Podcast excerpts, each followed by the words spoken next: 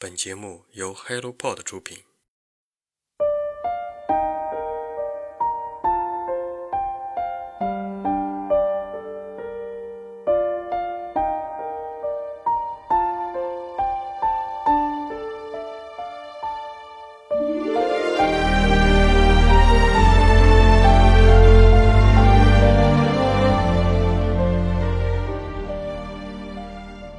旧事如梦，旧人难忘，旧梦重寻，旧时灯火。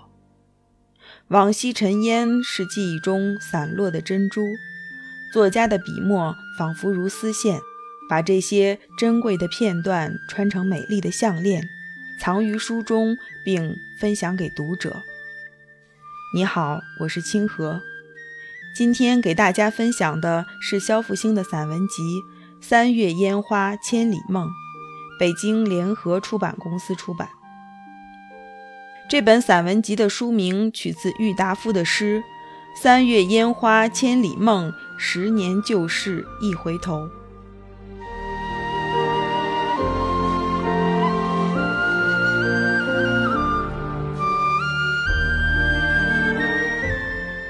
肖复兴是我们熟悉的散文家。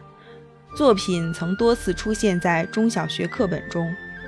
他认为，写作的本质从某种程度而言就是写回忆，散文尤其如此。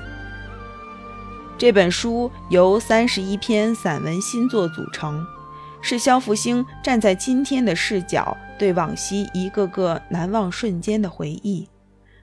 它们如同出泥新书，带露青枝。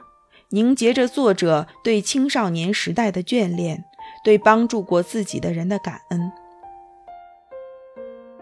肖复兴小的时候住在北京前门的一个大杂院里，由于受父亲的影响，他的少年时代过得很艰苦，在那些出身比较好的同学面前，有些抬不起头。春游时，同学们都带的面包和糕点。而他拿着母亲烙的芝麻酱红糖饼，心里涌起的是深深的自卑。而他深知，能够帮助自己克服自卑的，只有努力学习，化蛹成蝶。在同一条老街上，有一个叫乡村饭店的院子，水泥拉花的院墙，西式高窗，铁艺栏杆，在这一片显得鹤立鸡群。那是部队的家属大院，里面住着很多同学，他的初恋也住在里面。但是胆怯和自卑让他从来没有走进过乡村饭店。相恋的那个暑假，肖复兴多次在乡村饭店门前徘徊，畏缩不前，心里却在想：如果这时候那个女孩能出来，正好站在大门口就好了。但是他一次也没有遇见过女孩。倒是见过他爸爸从大门出来，他立刻落荒而逃。这个场景让人忍俊不禁，初恋中的小男孩跃然纸上。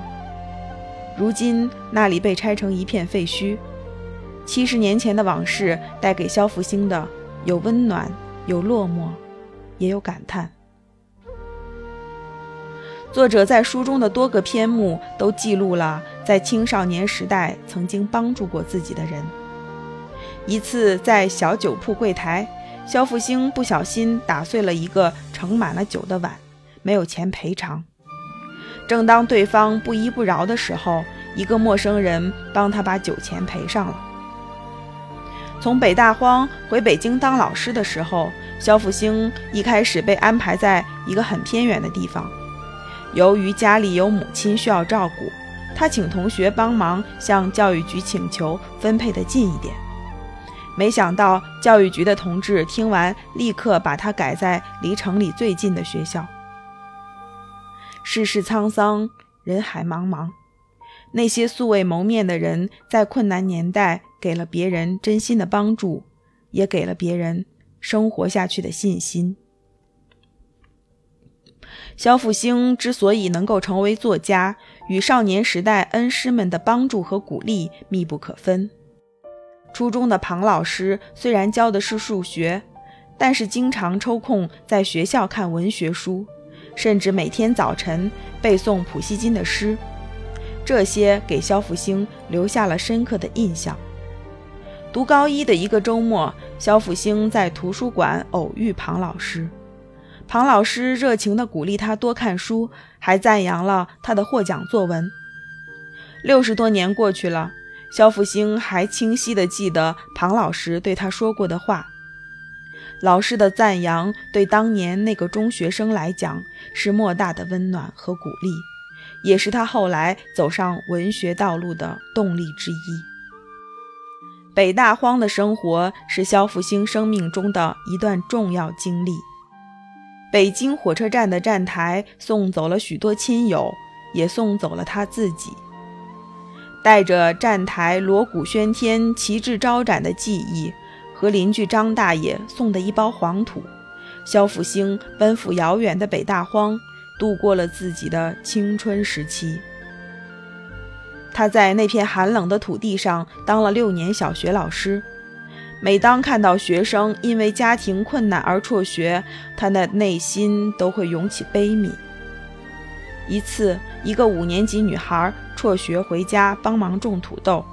肖复兴去她家，希望能够说服家长，但是女孩的爸爸一直在讲家里的困难。肖复兴带着挫败感走出这家，感觉对不起这个女孩。女孩反倒安慰他说：“没关系的，肖老师，在菜地里干活也挺好的。您看这些土豆开花挺好看的。”肖复兴这才发现旁边是一片土豆地。正开着一串串淡蓝色的花，在太阳的炙烤下，花朵像褪色了一样，有些暗淡。许多年之后，女孩因为生活的打击而离世，父亲后悔没有听老师的话，当时让她回去继续上学。书中的那些人、那些事儿，正如一朵朵普通到被人忽略的土豆花，弱不禁风。艰难地生存着，却也默默地绽放过，温暖过别人。